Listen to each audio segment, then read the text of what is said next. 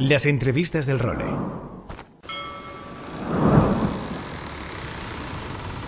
Bienvenidos a bordo del Role. Una placentera travesía por los mares del podcast. Zarpamos ya en busca de las mejores historias del mar. A la caña, Nacho Gómez Zarzuela.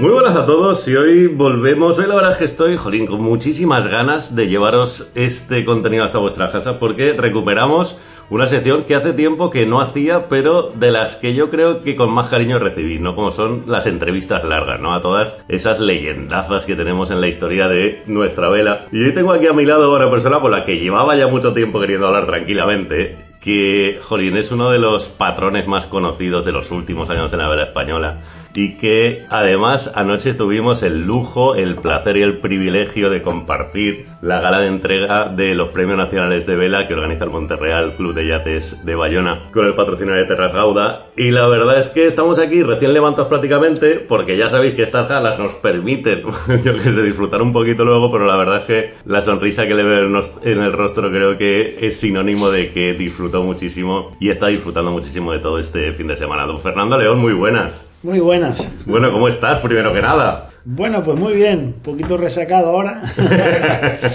y la verdad que muy contento porque recibir un premio así en este lugar, en el Monterreal Club de Yates de Bayona, que es un sitio para mí espectacular, que siempre me ha tratado muy bien, siempre me ha cuidado. Cada vez que he venido, pues me he sentido como en casa. Es más la suma de, de compartir y recordar y, y volver a saludar a muchos amigos de aquí. Sí. Pues muy contento, la verdad que a uno eh, se le queda el cuerpo alegre, satisfecho y agradecido, muy agradecido. Se te notaba tanto en la actitud como en las palabras de tu discurso de ayer, ¿no? Porque mira que te han dado premios a lo largo de tu carrera, pero este se ha notado, no sé, al menos yo he visto desde fuera, creo que te ha hecho una especial ilusión. Bueno, sobre todo, sí, sí, todos los premios me hacen ilusión, porque realmente yo, por mi forma de ser, nunca espero un premio. Ya. Nunca lo espero. Siempre lo, lo, lo, explicaré. No es mejor ni peor, sino que forma parte de mí. Yo navego porque me encanta navegar. Es mi pasión, es mi ilusión. A cada regata que voy hago lo que me gusta hacer, ¿no?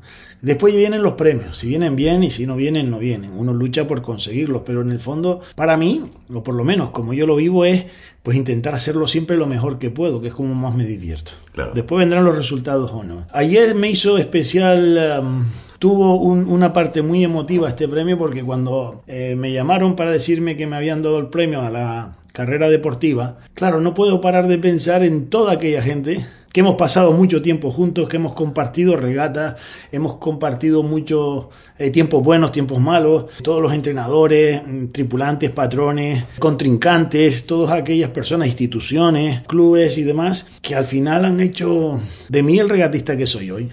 Y eso me da una emoción especial.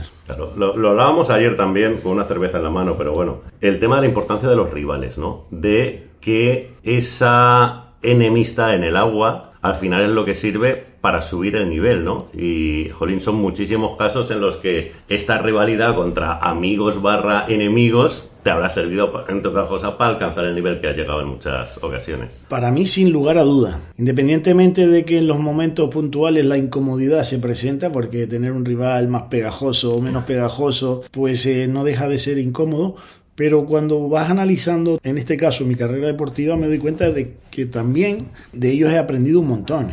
Incluso como decía ayer, a los que protesté y a los que me protestaron, a los que descalifiqué y me descalificaron.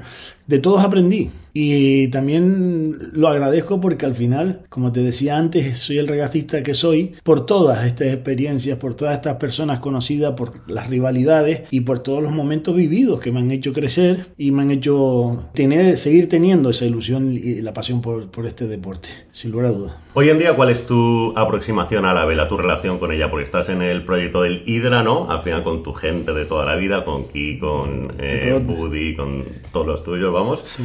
Y en el día a día allí en Canarias te da tiempo a navegar, ¿no? ¿Cómo lo...? Pues mira, sí, eh, navego en Snipe. Uh -huh. Ahí en el Club Náutico nosotros tenemos una flota eh, bastante curiosa. Bueno, somos como... Cuando salimos todos, conseguimos salir todos, somos como 14, 15 barcos y está Joder. muy bien, divertido. Y me mantengo. A mí la vela ligera es lo que más me, me llama, ¿no? Eh, también, bueno, ahora este año lo he tenido más abandonado, pero también navego en windsurf allí en un spot que se llama Pozo Izquierdo. Hombre, Eh, legendario. legendario, Sí, sí, sí. A veces me tiro por allí a navegar un ratito, a coger olas y demás, con lo cual el contacto con la vela sigue estando permanente. Bueno, en la medida que puedo, me gustaría navegar más fuera, pero las circunstancias son las que son, ¿no? Pero bueno, a ver si alguien se anima y también me llama para poder navegar fuera. Pero sí, es algo que lo hago, pero lo hago porque lo necesito, es mi... Soy como un pescado, como dice mi madre, que tú sin el mar me parece que estás perdido. Entonces, bueno, pues sí, sigo en contacto con el mundo de la vela. Y profesionalmente, al margen de la vela, ayer por ejemplo comentabas que eres psicólogo. Soy aparejador Sí. y también soy psicólogo. Y ejerzo las dos profesiones también. Ah, sí. Sí, sí, sí, sí. Sí, y bueno, la parte de la psicología, pues eh, me dedico bastante más a la salud mental, pero también a la, a la del deporte. Ah, sí. Sí, sí, sí, cada vez. Además de distintos deportes, está abriéndose un campo para mí profesional eh, muy interesante, que yo no lo tenía previsto porque estudié la carrera por más bien por salud mental. Pero se está abriendo un campo interesante y en Canarias todavía eh, la parte del psicólogo no está muy... ah, existen ciertos tabúes todavía. Ah, sí. Sí, sí, sí, sí, sí, ¿no? Entonces, poco a poco se está abriendo este campo y para mí está siendo una novedad muy, muy atractiva. Al final, deporte es psicología orientada al rendimiento, ¿no? O a sobrellevar derrotas o a un poco. Esa es la clave, ¿no? Porque parece que, que separamos el deportista de la persona y es imposible. La persona y el deportista son los mismos. Entonces, eh, en, en muchos casos se trabaja para mejorar el rendimiento, en otros casos son eh, acciones muy puntuales falta de concentración, visualización, focalización y en otros casos es, dependiendo de la personalidad, cómo manejar, cómo darle herramientas al deportista Sí. o a la deportista para que se maneje en, en estos momentos, sobre todo lo- en los deportes más profesionales, con la presión que tienen eh, tan continuada y tan fuerte, ¿no? Entonces, dependiendo de cómo sea cada deportista, pues eh, lo llevará mejor o no. Y el trabajo nuestro se trata también de darle herramientas para que pueda manejar. Cada vez hay más presión, los medios de comunicación, las redes sociales, los comentarios, Claro. y el deportista, quieras o no, está sometido a una presión muy grande. Y a veces, dependiendo del momento en el que te y eso también influye directamente en el rendimiento. Entonces, el trabajo, dependiendo de cómo, de lo que quiera trabajar el deportista, pues se mezclan las dos cosas o hacemos eh, trabajos puntuales de lo que necesita en algún momento dado un deportista. Qué bueno. ¿Y tienes deportistas de todas las especialidades? ¿O tienes también regatistas? ¿O.? De todos los deportes, fíjate Joder. que es curioso. Sí, también tengo regatistas, pero tengo golfistas, Sí. también ha venido jugadores de baloncesto, jugadoras de balonmano, también nadadores. He tenido, sí, va viendo cada vez un poquito más diferentes deportes que vienen a la consulta. Y sobre todo por eso, porque lo que quieren es, en muchos casos, es poder manejar estas situaciones y disfrutar de lo que le gusta, que es el Claro. deporte. ¿no? Oye, ¿y el hecho de que seas campeón olímpico te ayuda a la hora de, digamos, su confianza de ellos hacia ti? Yo creo que lo que me ayuda sobre todo, eso es un tema complicado en esta profesión de la psicología, ¿no? Se llama lo que nosotros le llamamos la, iba a decir la palabra la empatía, no, pero la alianza terapéutica. Entonces eh, a veces es complicado. Lo que pasa que sí es verdad que cuando, cuando hablas de deportista, deportista, utilizando el mismo rasero con el que podemos hablar, sí que entramos en un periodo de confianza, ¿no? De decir, bueno, la persona que me está escuchando sabe de lo que estoy hablando Claro. y tengo una respuesta sabiendo de la experiencia del psicólogo, ¿no? Y eso sí es verdad que, que ayuda muchísimo a que las personas entiendan que romper ese tabú sobre la psicología de que yo estoy bien, pero Claro. que es una, un, un tabú que se ha planteado seguramente por por la cultura o por la historia de la psicología y de la psiquiatría, pero en verdad muchas veces, como digo yo, ah, hay gente que viene al psicólogo a darse un masaje mental y ya está, y está muy bien, Claro. porque nos ayuda. Entonces sí es verdad que estar en el, digamos, en el mismo plano deportivo da más confianza. Claro. Porque tú al final, vamos un poco a repasar tu carrera deportiva, porque al final, tú lo decías antes, ¿no? A ti lo que te apasiona es la vela ligera y fue un poco lo que te acompañó con muchísimos éxitos durante los primeros años de tu carrera, ¿no? Porque tú has hecho cuatro ciclos olímpicos, cuatro olimpiadas, y arrancaste ya con Seúl en el 88. Que ayer también hablábamos un poco en el cambio que ha habido a la hora de, o seleccionar o, bueno, configurar un poco los equipos olímpicos, porque tú ya recibiste la, campaña de la llamada de una leyenda como fue Miguel Compañ en aquella época. Cuéntame un poco cómo fue ese primer... Pues tú navegabas en 470 ahí en Canarias. No, No, fue, vamos a ver, yo más o menos hice una, una- un inicio de la vela bastante tradicional. Comencé en el Optimi, en una escuela de vela de Puerto Rico, allí en Gran Canaria. Sí. Y después me trasladé al Club Náutico, a mi club. Y... La escuela de Puerto Rico, perdón, es la de Joaquín Blanco. Sí, correcto. Ah, vale. Sí, sí, que está en el sur de Gran Canaria. Después me pasé a... Terminé los cursillos, me encantó ya desde ahí la vela y me fui a mi club, al Real Club Náutico de Gran Canaria. Estuve los años pertinentes en el Optimis, pero yo me, yo me fui del Optimis antes porque me desarrollé. Eh, a los 13 años ya no cabía en el Optimis. y entonces ya a los 14 años empecé a navegar en 420. Y además eh, fuimos los pioneros en el Club Náutico del 420, porque no había 420 en ese momento y se pusieron de acuerdo y trajeron como me parece que eran 7, 8 420 y se montó una flota espectacular en Las Palmas de Gran Canaria. Con la suerte de que ese barco se me dio muy bien, conseguí grandes resultados y gané hasta un campeonato del mundo, del SAF de 420. Hice subcampeón del mundo del hacer doble también. Y entonces, pues en ese momento la federación, a través del presidente Miguel Compain, pues echó el ojo.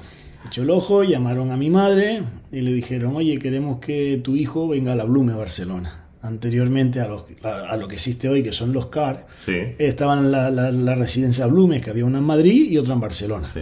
Entonces me querían llevar para Barcelona a los 16 años, pero yo dije que no, que yo quería terminar el COU en Las Palmas de Gran Canaria con 18 años y a los 18 años ya me iba a Barcelona. Y ¿Por qué? Porque yo me sentía que todavía necesitaba estar más con mis amigos y seguir Vale. navegando.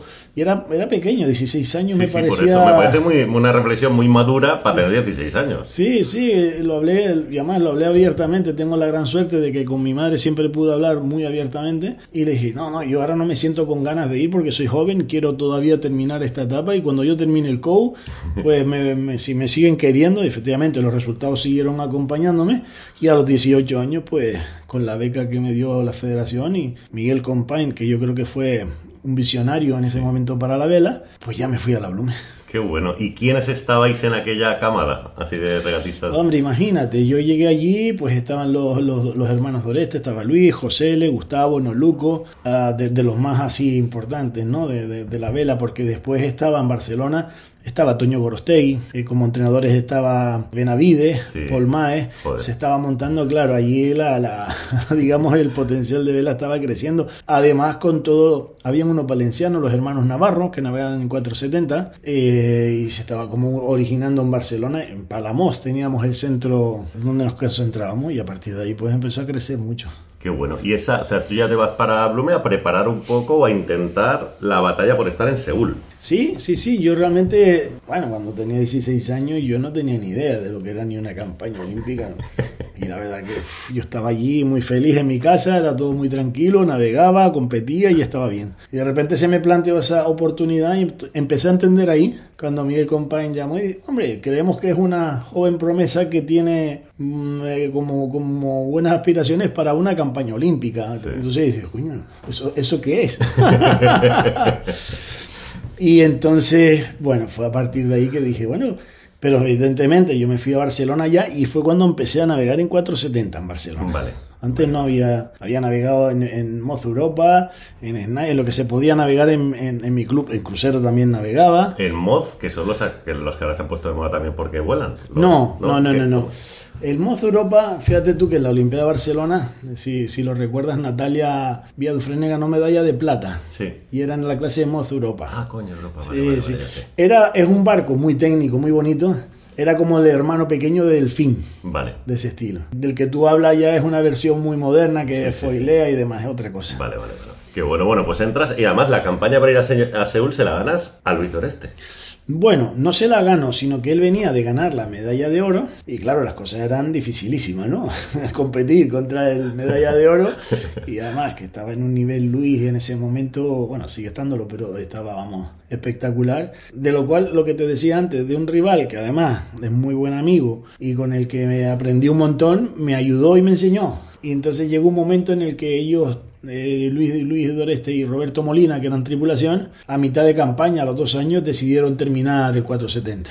Ellos dijeron, bueno, ya tenemos que hacer caminos diferentes. Luis Doreste se fue al Flying Dutchman y Roberto sí se reenganchó con Jordi Calafá. Ah. Y entonces mi campaña en ese momento era En el último año, la, la- para disputar el puesto a los Juegos Olímpicos era con, contra Jordi Calafat Qué y Roberto. Molina, sí. ¿Y quién era tu tripulante? Kiko Sánchez Luna. Hombre, ahí ya empezaste con Kiko. Sí, sí, sí. ¿Y a Kiko lo conociste allí en la Blume o cómo No. fue? A Kiko lo conocí en 420, en, mi- en nuestra época de 420. Y eh, bueno, yo llegué a Barcelona con un tripulante que era de Las Palmas, pero no le cuadró bien vivir en Barcelona. Eh, son experiencias difíciles y duras, ¿no? Cuando Ya. te vas con 18 años, llegas a Barcelona y estás ahí en una gran ciudad, te vas a la universidad. Eh, son muchos cambios bruscos, ¿no? Porque del colegio a la universidad ya es un gran cambio. Sí. Y encima te vas de, de casa, encima estás allí. Evidentemente tuve la gran suerte de que los hermanos Doreste, que son de, de Las Palmas de Gran Canaria también, nos conocíamos y me arroparon. Con lo cual tenía también una... Pero, pero fue duro, era muy difícil. Entonces era fácil no adaptarse. Este tripulante no se adaptó y, y dejó, incluso se fue de Barcelona. Y entonces en ese momento, eh, José L., me acuerdo José L., que me, que me echó una mano, me dijo, oye, ha contactado conmigo un tal Kiko Sánchez Luna, que dice que te conoce el 420 y que si no tienes tripulante que le gustaría venir y tal. Y yo, bueno, pues sí. ¿Por Claro. qué no? Había probado un tripulante catalán, pero lo que te decía antes, ¿no? De la psicología del deporte, las exigencias de una campaña olímpica son muy altas. Claro. No todo el mundo está preparado para hacer una campaña olímpica. Y con las personas que yo probaba, ellos ya me decían, yo creo que no, que para esto no. Entonces Kiko contactó conmigo y yo le dije, bueno, pues vamos a probar, efectivamente, pues yo te conozco, nos conocemos del 420 y oye, pues vamos a probar. Y entonces probamos, se vino a Barcelona y desde entonces ya empecé con la campaña olímpica de Seúl, del Qué bueno. 470, sí. ¿Y cómo fue Seúl? ¿Cómo recuerdas aquello? Mira, siempre como dicen, la primera experiencia es maravillosa, ¿no? Ya. Seúl era un país que estaba en todavía empezando a ser desarrollado. Y fue una Seúl sí que había ya crecido, pero no era la gran ciudad que es hoy. Pero en aquel momento nosotros estábamos en Pusan, que estaba a 600 kilómetros en la costa, y era una zona pues bastante como... No, no subdesarrollada, pero sí es verdad que no tenía un desarrollo para de donde veníamos nosotros, ¿no? De Europa.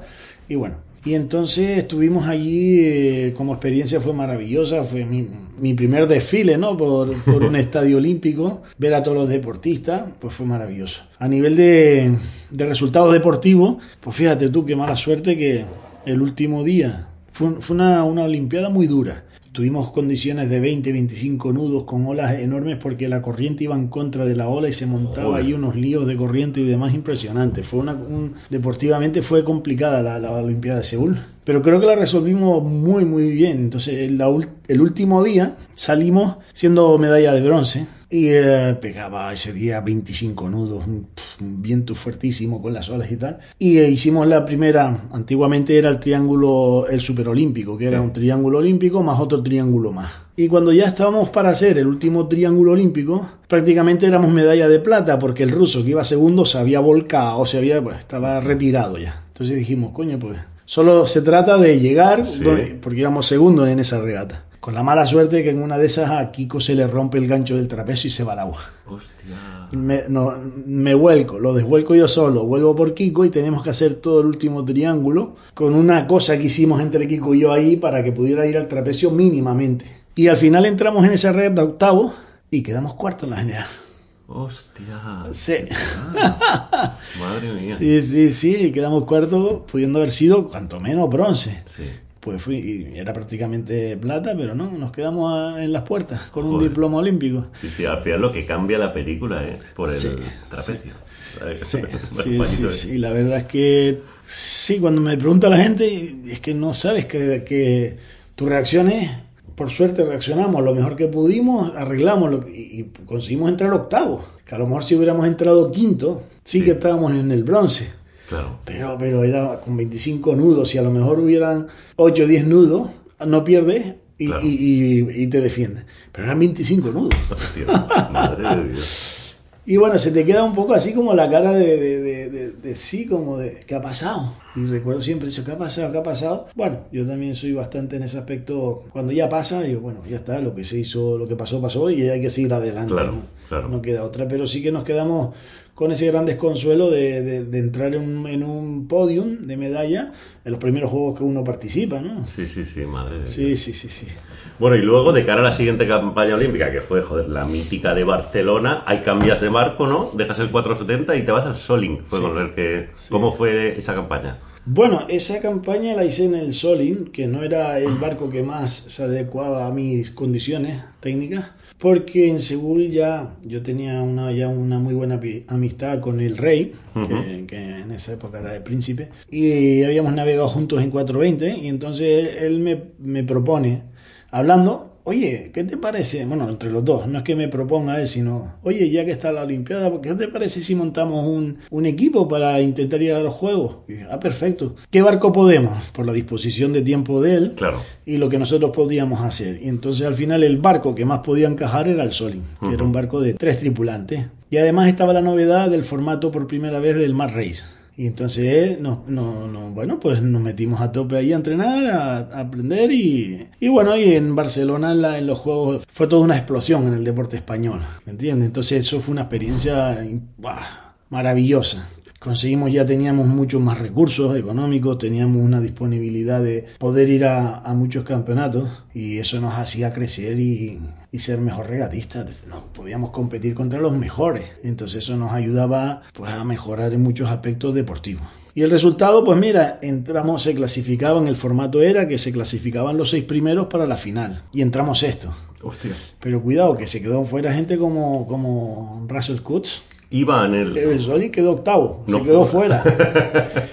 Sí, pues, sí, o sea, sí. que había nivel. Había Joder. mucho nivel. Bueno, Schumann, eh, Jesper Bank, Joder. estaba Mahoney, el americano. Sí. O sea, era, era vamos, un- el sueco que fue con el que le ganamos la única pega. Larry Smith, un Sí, inglés. Sí, sí, sí, sí. Y, es el de eh, Fortuna, el... el sí, exactamente. Joder. Pues contra todas esas perlas me peleaba, nos peleábamos nosotros. Qué Fue bueno. maravilloso. Y realmente a nosotros, por experiencia, nos faltaba un poco más de experiencia en el Man Race. Cuando entramos en la final fue para mí el éxito y tuvimos la capacidad de poder entrar en semifinales. Pero nos faltó un poquito más. Le ganamos al sueco, pero en el empate de puntos le benefició al inglés, que entró cuarto. Bueno, pero es una experiencia, fue un diploma olímpica, pero es una campaña que yo guardo con mucho, mucho, mucho cariño. Fue dura, muy difícil también, porque no, no había demasiadas presiones. No solamente por porque navegara con, con el príncipe, sino eh, la vela española, el deporte español, estábamos en auge y eh, había que intentar, pues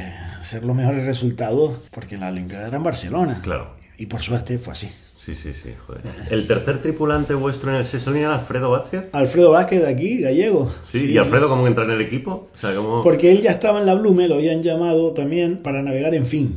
Ah, vale. Él estuvo navegando en fin en la, en la campaña de Seúl. Claro, era, era como yo, una joven promesa, porque para Seúl ya iba José Lodeste, que estaba en otro nivel. Y él pues aprovechó durante esos años para, para mejorar su nivel, aprender y demás. Y entonces en ese momento, como él se veía que, y además por condiciones físicas, porque le faltaba, ¿no? No era, eh, Alfredo es un tío muy fibroso, pero es flaquito y tal, y al fin necesitaba más peso, pues al final se lo propuse, y eh, ah, pues mira, pues puede ser un, un buen proyecto y una buena historia, y se ilusionó con nosotros y se apuntó. Qué bien, joder. Sí, Oye. ¿y cómo conociste tú al príncipe de aquella época? ¿Te acuerdas cuál fue el contexto? Sí, me- yo como había ganado el Campeonato del Mundo 420, me llama la Federación Española a través de Polmae para, bueno, Miguel Compain, como estaba en todo esto también, Sí. pues dice, oye, que, que el príncipe quiere cambiar, ya, ya terminaba el Optimi y quería cambiar al 420. Y se le ocurrió la idea al- al- a Miguel Compain, a Polmae, de decir, bueno, ¿y por qué no se viene, traemos a Fernando a, Palma Mallorca y, y navega con él y le enseña la, todos los trucos del 420? Y entonces me fui casi unos 15 o 20 días, no recuerdo bien, a la escuela de Calanova en Palma Mallorca. Y ahí fue cuando nos conocimos. Qué Tuvimos bueno. 20 días navegando juntos en 420, muy divertido. En verano, calorcito en Palma Mallorca. pues muy bien. Claro, coño, no. Y, ah, o sea, hoy en día al final ya tenéis una relación muy larga, pero en esa época, en esa previa, tú no lo veías como diciendo, hostia, no, a ver si, a ver qué. ¿No? ¿Lo viste con respeto o como.? Yo creo que llama siempre la atención. A mí me llamaba mucho la atención, sobre todo cuando estábamos envergando el barco y se acercaba la reina. Ahí yo no sabía, claro, yo era- no sabía qué decirle, si viene tu madre, viene la reina. Al final decía, date la vuelta. Era, era complicado porque yo no, no entendía de protocolos, no sabía nada, pero la verdad es que la cercanía con la que el rey eh, siempre me, me arropó, me ayudaba, porque se me daba de risa con mis cosas, pues hizo que la amistad entre nosotros fuera entre iguales. Qué bueno. Y eso es muy bien. Oye, pues acaba esa cita de Barcelona con el Soling y ya das el salto al que va a ser tu primer alabonazo con ese oro de, de la siguiente edición de... Además, el cambio es muy radical, porque te cambias al Tornado, que es, era quizá de los barcos más radicales que había en aquella campaña olímpica, ¿no? ¿Cómo fue también ese proceso, Fernando? Para mí fue un proceso natural. Te explico. Como te decía antes, el Solin no era un barco que se adecuaba en ese momento a mis características técnicas. Yo siempre fui de barcos rápidos. A mí me encantaba el 470 porque era un barco rápido. Incluso estuve probando el Flying Dutchman también y se me daba muy bien también. Con lo cual, digamos que mis manos estaban afinadas para los barcos rápidos. Sí. Al terminar la campaña del 92, habían dos posibilidades. Bueno, habían varias posibilidades. El láser que entraba, yo dije el láser ni de coña porque me parece, vamos, que para playa está muy bien.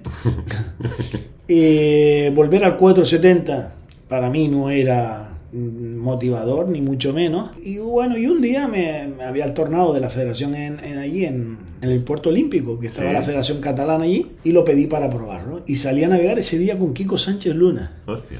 Ostras, lo pasamos tan bien, tan divertido, que dijimos, hostia, tío, el barco. Pero Kiko, en verdad, eh, había recién ganado la medalla de oro en Barcelona con, Con Jordi, ¿no? Claro. Jordi Calafat y él seguía su compromiso con Jordi Calafat. Ya. Entonces se me ocurrió, sabiendo que Pepote y Carlos Santacreo habían terminado, llamar a Pepote. Y a Pepote me costó un poco convencerle porque yo creo que Pepote terminó un poquito cansado o quemado en los Juegos de Barcelona, porque yo creo que las expectativas, y es verdad que yo creo que ellos eh, no les acompañó el resultado, ellos estaban mucho más preparados como el, el resultado que obtuvieron, pero lo- finalmente lo convencí a Pepote, eh, tuve que luchar un poco porque es verdad que al no tener resultados no tenían beca, entonces Claro. él se iba a Palma Mallorca, entonces bueno, empezamos ahí un poco hasta que por, por fin, incluso ayudándole yo, empezamos con la primera regata, Pepote me dijo, vamos a hacer la primera regata selección y si puntuamos, y la ganamos. Hostia. Entonces ya dije, bueno, pues esto va bien. Con tal, digamos, adaptación los dos juntos y al barco, que al año siguiente ganamos el mundial. Joder. En el primer año en el, que primer año Tornado. Sí. sí, sí, sí. Ya empezábamos, claro, y en ese momento estaba Carlos Santacreo con otro chico, Gustavo Doreste con Roberto Molina en Tornado. La flota Tornado estaba muy, muy fuerte en España. Había crecido y estaba fuerte. Y bueno, y se nos dio también pues que ya fuimos delante todo el rato y, y hasta llegar a los Juegos Olímpicos que fíjate que durante desde el 94 que ganamos el mundial hasta el 98 no nos bajamos nunca del podio en los mundiales. Hostia. Sí, hicimos primero, segundo, tercero, tercero, segundo, primero, todo el rato. ¿Y contra qué guiris os pegabais? ¿Te recuerdas alguno? Sí, hombre. Estaba el, el- el australiano Mitch Booth. Ah, sí, joder. Sí, sí. Se cabreaba mucho con nosotros porque decía, joder, que venga el león este aquí, mira, coño, y yo llevo ya dos campañas olímpicas, viene un tío y... Sí, también estaban los, los alemanes, eran un equipo muy fuerte, los hermanos Sach y el Roland Gebel eran muy fuertes, los franceses siempre tuvieron un equipo muy potente. Después estaba el brasileño, el hermano de Torbe Grael, Sí. Lars, que, que iba muy, muy rápido. De hecho, quedó tercero, hizo bronce Ajá. en los Juegos Olímpicos. O sea, realmente los 10 primeros barcos eran muy, muy potentes Ujú. en los países. Pero como yo siempre les explico a, a los jóvenes, la vela es un deporte de regularidad. Porque yo siempre explico que explicaré que yo gané los Juegos Olímpicos sin ganar ninguna regata. Y no tuve que salir el último día. Lo podía descartar. Llevabas 20 de ventaja, ahí estaba, Sí. ahí había medal race y ahí toda la pesca. No, no, no, no, no, no. Hacía 12, 14 regatas Sí. y descartaba dos. Todas las regatas eran medal race. Es que en unos Juegos Olímpicos, pues claro, la flota, como solo va uno por país, pues la flota de tornado eran 37 o 38. 38 países, que son muchos, ¿no? Sí. Pero era eso. También el americano iba muy bien y encima los juegos eran allí. Y entonces eran, todos los días eran finales. Todos los días eran finales, entonces fue así. ¿Te gusta la medal?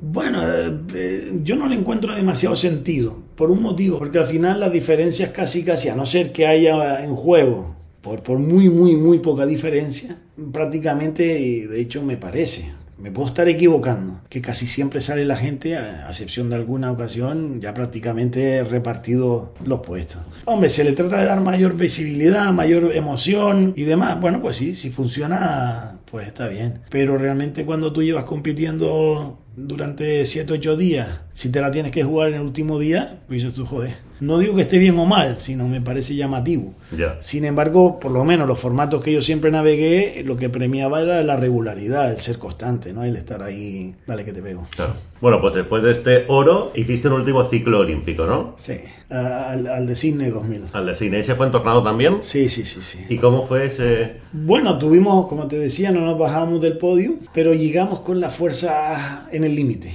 a Sydney. No tuvimos, sobre todo la, la pena, yo creo que ya estábamos muy cansados. Y la pena fue que no tuvimos un inicio muy bueno y eso nos mermó. Y después ya fuimos mejorando a medida que iba pasando los juegos, pero claro, los de adelante estaban intratables, o sea, se mantenían igualmente, por eso que la regularidad era importante. Y nosotros conseguimos la regularidad en la segunda mitad del campeonato, pero no era suficiente para llegar adelante, porque los de adelante también se mantenían ahí irregulares. La experiencia fue también, como siempre, porque una experiencia de Juegos Olímpicos muy bonita, muy sacrificada, pero creo que llegamos un poquito, si los Juegos Olímpicos llegan a haber sido quizás un año antes, hubiéramos conseguido un podio.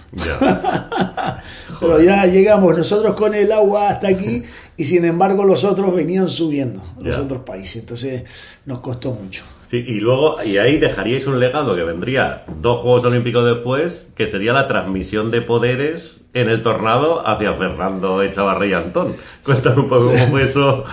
Bueno, porque realmente eh, también estaba Enrique García de Soto, pero él, él no, algo sucedió, no digo a nivel personal, sino quizás a nivel motivacional, que no, no, no le dio más importancia o, o quizás encontró el camino laboral por otro lado y, y como que dejó un poquito el tornado. Entonces el, el- el cambio natural era Fernando Echevarri que estaba empezando a meterse a tope y nos lo llevamos de sparring a, a Yacine, la Ah, verdad. sí, sí, qué sí, bueno. sí. Nos ayudó muchísimo y yo creo que él aprendió muchísimo también de nosotros y eso hace, hacía que los dos mejoráramos, ¿no? Como explicaba anoche, decíamos, no entiendo aquella rivalidad de yo quiero pisar al otro. Claro. Si tú pisas al otro y lo matas, te quedas sin rival, con lo cual te, te vas a hundir tú también. O sea, yo prefiero ganar a alguien que sea muy bueno que no ganar a alguien que está muerto Ya. en el suelo. Bueno, eso no puede ser porque para mí eso es, bueno, son, son mentalidades y, y- y nosotros en ese caso, pues Fernando estuvo con nosotros todo el mes antes allí. Años anteriores ya venía compitiendo con nosotros y nos ayudábamos muchísimo. Yo creo que el relevo fue de forma natural. Él aprovechó el testigo, se lo dimos encantado y además creo que aprendimos mucho y ellos también. Oye, ¿y cuándo aparece? Porque al final tú tienes como dos grandes focos en, en tu carrera a nivel sobre todo más mediático, más popular, que son estos Juegos Olímpicos que ya hemos comentado, toda tu carrera, y el crucero, que tú al final pillaste la gran época de la vela de crucero en España, al menos eso cuenta mucho la gente, los IMS, esa época del CAM que patroneabas tú. ¿Cómo fue el aterrizaje? ¿Cómo empezaste también a, a navegar en vela de crucero? En verdad, fíjate lo que te digo, en verdad quizás lo que tú explicas de la, del boom del Sí. crucero, a mí me cogió mucho antes. Claro, porque yo estaba en Barcelona, los canarios teníamos muy buenas famas como regatistas. Bueno, de hecho los resultados nos daban esa fama y seguíamos teniendo resultados. Y en verdad yo firmé, fíjate tú, mi primer contrato como patrón en el año 80 y creo que fue en el año 89 con la banca catalana con los tres cuartos de Hostia. tonelada. Que se formó una flota Sí. importante. Sí, sí. Pues ya yo empecé a navegar ahí en crucero. Y ya fue un momento de, de- de explosión a nivel de crucero. Efectivamente, el rey emérito daba mucha cobertura a la vela de crucero, Sí. la Copa del Rey fue creciendo, después apareció el proyecto Braille, se terminó Banca Catalana, apareció para mí el proyecto Brailing, que estuve con Jordi estuvimos- y después ya en el año 2000 aparece el CAM. Joder. Sí, sí, o sea que yo tuve la gran suerte de estar en el momento cuando la vela de crucero en Barcelona, que tenía un potencial muy alto, empieza a resurgir los tres cuartos de tonelada. Ya, ya. Y lo combinabas, claro, campaña olímpica con Claro. toda la temporada de crucero. Sí, sí, sí. sí. Sí, bueno, la campaña de crucero en esa época eran, no eran muchas regatas. Todavía sí estaba el Godó, y había- por ejemplo, yo recuerdo que Valencia no estaba todavía. Estaba el Godó y la Freixenet en Barcelona, estaba la del Sofía en, Palma Mallorca, sí es Sí. verdad que la hacíamos, el Princesa Sofía en crucero, y ya prácticamente la Copa del Rey. Bueno. Y después, poco a poco, se fue aumentando el número de, de, regatas al año, pero todavía en esa época, cuando yo empecé con los tres cuartos, no habían, en el calendario no habían demasiadas regatas. A lo mejor hacíamos cinco regatas al año, que estaba muy bien, Sí. no sé, y era suficiente. Ya empezó, después ya sí empezó con todo el movimiento económico y de patrocinio y de visibilidad, ya con el, con el breaking. Y Claro. ahí empezamos ya a tener como... Y entonces compaginábamos. ¿Y el proyecto del Breaking, quiénes estabais a bordo? Recuerda un poco cómo montaste aquella primera tripulación, por ejemplo. Bueno, en verdad el proyecto lo llevaba Jordi Calafá, con la familia, con Juan Almés, que eran los que tenían el peso específico del patrocinador, eh, con Javier Pomar. Eh, y en el barco pues iban, por ejemplo, Robert Hopkins, Sí. él estuvo con nosotros al principio. Joder. Empezó el tío con nosotros como navegante en el barco. Y después teníamos gente de Palma, el Bubi, eh, bueno, iba, íbamos después lo, lo de siempre, ¿no? Iba entrando gente y saliendo gente, pero Sí. el núcleo duro éramos eso. Jordi iba de táctico, yo iba de patrón, y la verdad que fueron unos años eh, impresionantes, impresionantes. Fíjate tú que Jordi y yo éramos rivales en 470 y, Sí. y navegábamos juntos después. Por eso te decía que si te juntas con los buenos, vas a aprender. Si lo que quieres es matar al bueno, te Ya. vas a hundir tú. Para mí eso es fundamental. Y la, la buena, lo bueno que teníamos era que como tanto Jordi como yo podíamos hacer los dos papeles, el de táctico, el de caña, si coincidía con alguna regata, pues entonces lo llevaba Jordi y se encargaba de él. Claro. Y si coincidía con otra, pues me encargaba yo y Jordi se iba de regata con el 470. Qué bueno. Entonces estuvo, sí. Y entonces toda la estructura de crucero de las tripulaciones en la que ya empiezas a navegar con Kiko, con Buddy, con Juan Luis Wood, con el propio Rey de hoy en día, con toda vuestra gente que seguís 30 años después navegando como ha pasado este año con el Hydra, ¿no? ¿Eso cómo nace? Bueno, al final yo creo que, bueno, el CAM, no el CAM, sino ya, por ejemplo, te repito un poco, lo del, lo del tres cuartos a mí me coge desprevenido porque es un equipo de Barcelona, un armador, Chano que- Hombre, que- histórico del Bribón. Sí, sí, Sí.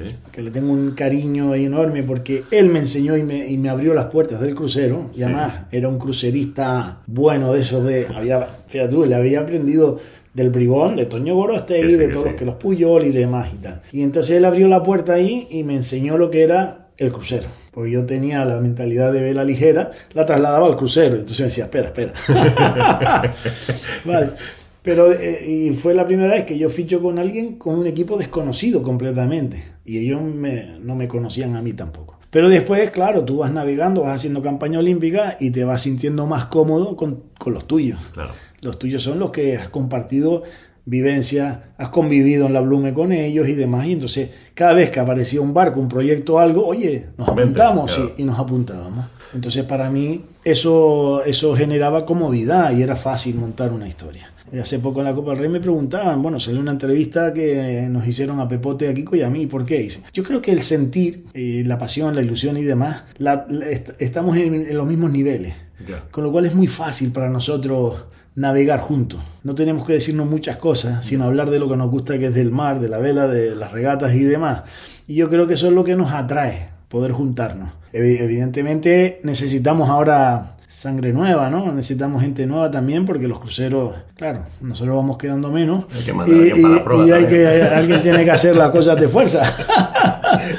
pero, pero nos es muy cómodo, muy fácil porque tenemos, convivimos muchos años juntos, convivimos muchos periodos olímpicos juntos y sabemos, no- no- lo hemos compartido además y sabemos lo que es y sabemos lo que nos gusta y la forma en que nos gusta navegar, con lo cual eso hace que sea mucho más fácil. Por eso en nuestro caso nos juntamos.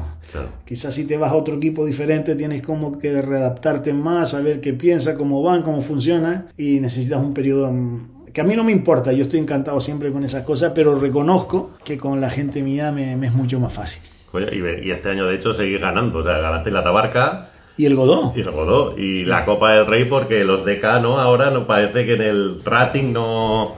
Bueno, yo creo que también, sí, el Godó lo hicimos muy bien, navegamos y disfrutamos como, como enanos, el, el- en la Tabarcas también salió bien, y la Copa del Rey yo creo que nosotros empezamos mal, no navegamos, no estábamos cómodos, no, no, no estábamos, ahí creo que cometimos algunos errores de, de- de- de concepto con el barco, queríamos llevarlo a otro lugar y el barco era el que era, no podíamos llevarlo a, a, a sacar una velocidad, y en ese intento lo que hicimos fue frenarlo. Y entonces hasta que nos dimos cuenta y la segunda parte de la Copa del Rey mejoramos. Evidentemente como el rating y la fórmula ha mejorado a los barcos rápidos, como los TP, los TPs y ¿cómo se llama el barco este? Los KER, los KER 46 que son barcos planadores, eh, los han bonificado en, en las popas, con lo cual son barcos que en popas con viento te planean a 22, 24 nudos de velocidad y nosotros vamos a 10. O sea, es imposible recortarle ese tiempo. Pero yo creo que nuestro resultado es flojo porque creo que, hombre, ganarlo teníamos muy difícil por esto, pero a lo mejor un cuarto, un tercero podía haber sido posible si hubiéramos ido. También es verdad que competíamos con otro barco gemelo y a veces se cometen estas tonterías de pegarse viradas, marcajes para quedar sexto, séptimo y octavo. Decíamos, ¿qué estamos haciendo? Si, si todavía no jugáramos el primero y el segundo, lo entiendo. Pero desde el primer día pegándote estas viradas, este, este puteo y tal, para quedar sexto, séptimo y octavo, es que yo no lo sigo sin entenderlo. Pero bueno, es así, las regatas son así, hay que aceptarlo y pensar en el futuro para ver qué hacemos el año que viene. Oye, también forma parte de vuestra familia, que me llamó mucho la atención al principio, Guillermo Altadil. Pero Guillermo eh, viene la relación de que fue vuestro entrenador, ¿no? En Tornado. Sí, como- sí, sí, sí. Sí, a Guillermo lo conocemos porque Guillermo, aunque no estaba en la Blume, pero él estaba en Barcelona, en todo el, el mogollón, ¿no? Estuvo en fin y demás, y nos conocemos desde allí. Después ya, pues hemos compartido eh, muchas, ¿cómo se llama?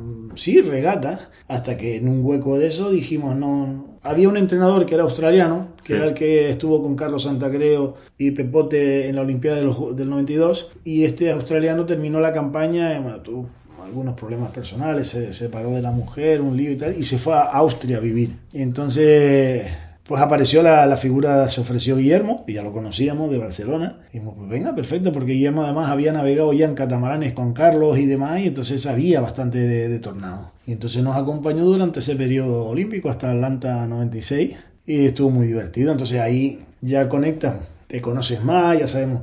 Entonces también cuando aparece una oportunidad de que podamos navegar juntos, pues navegamos, aunque él es más de travesías largas. Sí, exacto. de comer millas. Pero bueno, también le va muy bien hacer recorridos cortos para ver un poquito el funcionar de las tripulaciones. Claro. Sí, sí, sí. Claro, claro. Oye, ¿y tú te has planteado alguna vez lo de la vela oceánica? No, no, la verdad es que no es de momento. A lo mejor eh, me- dentro de un mes me llama y demás, pero de momento no me... Yo soy, mi estilo de navegar y mi formato, yo soy más de Copa América, que evidentemente es muy difícil que yo pueda entrar en ningún proyecto, o, o casi imposible. Soy más de ese estilo, que de, de- de Vuelta al Mundo o de la Volvo. Ahí todavía no me ha llamado la atención las travesías tan largas. No, no. aunque cada vez más, la, la- la historia es que tú lo ves a través del ordenador o la televisión o lo que sea y dices, joder, mira cómo van y tal, no sé qué. Pero métete tú dentro. Eso me decía tu paisano, Luis Martínez Oreste, y decía, a mí me encantan, pero para verlos, yo prefiero dormir en mi cama. claro, métete dentro y estate 7, 8 días pegando botes y no sé. Vamos, yo no tengo, a mí no me atrae de momento, no me llama mucho la atención. Quizás como formar miembro del equipo, quizás, pero el de tierra, que se mueve. Qué bueno. Yo soy más de, de- de formato de crucero de este tipo, que no significa que, por ejemplo, regata como la Middle Sea Race, que son 500 millas, Sí. esas sí las puedo hacer. Ya. Eso sí me llama. Pero, pero una campaña así de vuelta al mundo y tal, no, no me ha traído de momento Ya. demasiado. Ya. Con Copa América sí que llegaste incluso a coquetear, lo hablábamos Sí. también con el Green Cup, ¿no? El equipo de Luca de Botti. Sí, exactamente. Estuvimos ahí, empezamos con los catamaranes, además, y la verdad que fue una experiencia muy bonita. Lo que pasa que cosas de la vida que suceden, de repente la- el armador, el italiano, un día dejó de, llam- de llamar y de coger el teléfono y se acabó el Green Cup. O sea, no es que dijera, te informo de que ya no hay más dinero, se acaba, no, desapareció. Joder. ni sabemos. No sé qué, qué pasó, no sabemos nada. Se quedó el barco. Ahí estaba al frente Luca de Botti como jefe de equipo. Que el pobre sí que se tuvo que comer los marrones de arreglar los entuertos de, de los pagos y demás. Pero sí, fue una cosa curiosa. Bueno, a, a mí no me había pasado nunca. Puede ser que suceda en otros lugares que pasen estas cosas, pero a mí no me había pasado nunca. Y de repente, y además fue en la última regata que hicimos en San Diego. Que el último día ya, vamos, no sabíamos nada más. Menos mal que el hotel estaba pagado y el, y el billete de avión lo tenía ya pagado de vuelta. Joder. Porque no, no supimos nada más. Qué desastre. Sí, sí, sí, sí, fue una cosa muy curiosa. Porque, hombre, si no hay más dinero, pues oye, terminamos esta regata, recogemos el barco y gracias por todo. Pues, Claro. Pues muy bien. Pero no, yo no supe nunca nada, de más de, de ese señor. Madre Eh, sí, fue una pena, porque la verdad que se notaba que aquello estaba en ebullición. Claro. Y coger ese momento fue muy, muy, muy bonito, pero se quedó ahí. ¿Tú la Copa América de hoy en día, en lo que ha derivado, cómo la ves? Te- Hombre, es espectacular. Yo la veo que me encanta verlo porque a mí mm, todos los desarrollos, las evoluciones, los diseños, la velocidad, los materiales me encantan. Y la velocidad, soy un hombre de, de barco rápido. Claro, claro. Evidentemente me encanta. Hombre, pelearme contra que si es vela tradicional o, la, o es otro tipo de vela, bueno, ¿y qué más da? Ya. Yo soy romántico y cuando tengo que navegar en tradicional, pues soy navego en tradicional, pero si mañana me tengo que subir a un Copa América a navegar a 30 nudos, pues navego en 30 nudos. ¿Me explico? Yo creo que esa pelea es absurda. Lo que sí es verdad es que están consiguiendo que la vela se acerque al público, porque todo ese formato de cámaras, de retransmisiones que se parece mucho a la Fórmula 1, Sí. hace que, que se viva mejor la, la- la regata. Y la verdad que en ese aspecto, en plan espectáculo, pues creo que ha mejorado muchísimo. Pero bueno, yo no estoy ni a favor ni en contra, me gusta. Y si me tengo que subir, me subo. Claro. Si me deja. Claro. Y si me tengo que subir después al Hidra otra vez, pues también me subo al Hidra otra vez. Claro. Perfectamente, porque me gusta navegar. Oye, ¿has tenido que tomar la decisión en algún momento de seguir navegando a saco o apostar por tu profesión de aparejador o de psicólogo? ¿O te ha ido llevando la vida hacia...? Bueno, en, en momentos sí, sobre todo en el boom del camp, que teníamos muchas regatas.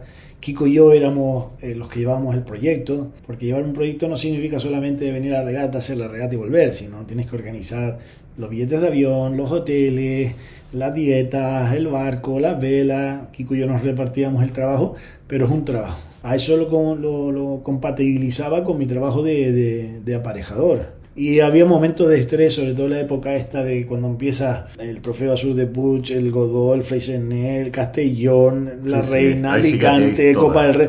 ¡Ostras! ¿Sabes? Era fin de semana sí, fin de semana no, que, que encima llegas a casa y tienes que levantarte al día siguiente para ir a la obra, no sé cuánto, y era, era, fue dura esa época. Y me lo llegué a replantear un poco, pero al final dije, bueno, esto es lo que me gusta. Pues voy a, voy a intentar compaginarlo. También la edad me ayudaba, a lo mejor si me coge con esta edad, tengo que ser más exquisito a la hora de elegir el tiempo porque es muy cansado. Pero vamos, si, si yo me pudiera ganar la vida con la vela, sí, sí, me quitaría alguna hora y, y pondría más regata. Sí, sí, sí. Qué sí, bueno. Sí, sí, sí, sí. Oye, ¿y con el rey sigues navegando? O sea, ¿podéis seguir navegando a partir de ahora o lo ves complicado ahora que es rey? No, para, para, para mí, a ver, mi, mi relación con él, mi amistad sigue siendo la misma. Ya. Sea rey, sea príncipe o lo que fuera. Para mí, bueno, es Felipe. Pero eh, evidentemente sus compromisos son mayores. Lo que pasa es que él está ahora comprometido con la Armada. Ya. Y entonces él hace la Copa del Rey con, con el iPhone. Bueno, y ya está. Y yo voy haciendo lo que puedo por otro lado. Si alguna vez le apetece o coincido o hay un proyecto en el que podamos coincidir, estoy se- seguro que coincidiremos. Pero de momento es así. Él tiene su compromiso con, con la Armada, con el iPhone y, y ya está. Y si algún, en algún momento se cambia las tornas y hay otro proyecto que se pueda surgir, que pueda surgir, que podamos llevar, pues, pues se haría sin ¿Por qué problema no? ninguno. Eh, sí, sí. Oye, y Kiko, tú, etcétera, para el año que viene, ¿qué estáis pensando? Complicado, ¿eh? Sí. Sí, porque, hombre, nuestra tendencia natural es ir a barcos rápidos. Pero claro, ¿quién se compra un barco rápido? ¿Quién invierte? Porque estamos hablando que estos barcos rápidos, los KER 46, que son los, o los italianos, que están muy de moda, que hay un diseñador que ha acertado bastante, estamos hablando que son barcos que cuestan un millón y pico de euros. Un millón, un millón doscientos mil. Hombre, si hay un armador que quiere invertir ese dinero, nosotros encantados. Ya.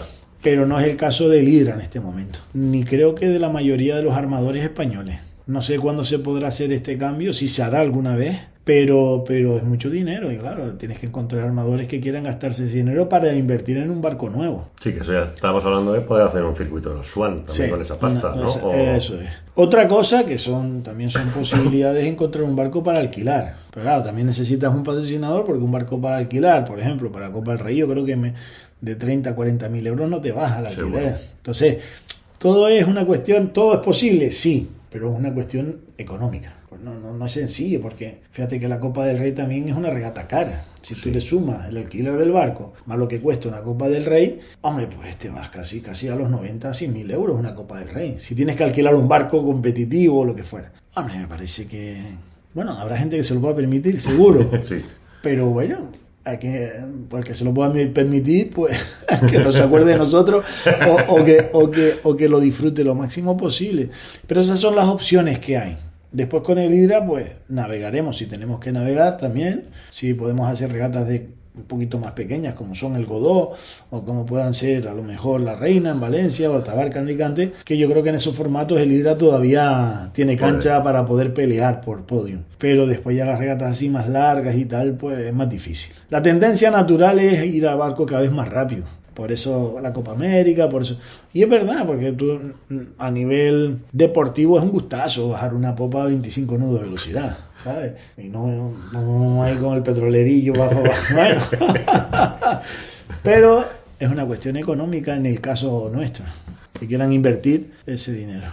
Bueno, y mientras llega y decidáis o pongáis el huevo, tú seguirás con tu snipe y tu win Sí, ahí en, sí, en sí. Las Palmas. Bueno, en octubre ahora vamos, mm, tenemos el campeonato del mundo de másteres de snipe en Cádiz. Hostia. Y vamos a ir para allá. ¿Con quién navegas? Con Antonio del Castillo. Hombre. Sí, uno de las Palmas. Un gran, gran, grandísimo amigo, que le quiero mucho. Y nos vamos para allá en octubre. O Qué sea bueno. que, sí, sí, sí, bueno. Eh, Es verdad que nosotros el Snake no lo tomamos porque él es, él es abogado, tiene su despacho y demás. Y entonces, bueno, compaginamos el tiempo como podemos. Nos los tomamos en serio todo lo que podemos. es una buena definición. Sí, sí, sí. Pero también porque nos gusta divertirnos. Y aunque para ir a un mundial preparado necesita tiempo para entrenar y demás, pues sabemos que no tenemos esa disponibilidad, pero vamos con lo que vamos, que es con la ilusión, la ganas y la ganas de pasarlo bien. Qué bien. Sí, sí. Pues don Fernando León, que yo seguiría, te tendría aquí encerrado hasta la, toda la tarde porque anda que no teníamos cosas para repasar, pero yo creo que para ser el, el debut lo vamos a dejar aquí. Muy bien. Oye, que ha sido un auténtico placer y un millón de gracias por debutar en este role. Gracias, muchas gracias y felicidades por tu premio. Hombre, muchísimas gracias. Gracias, Nacho.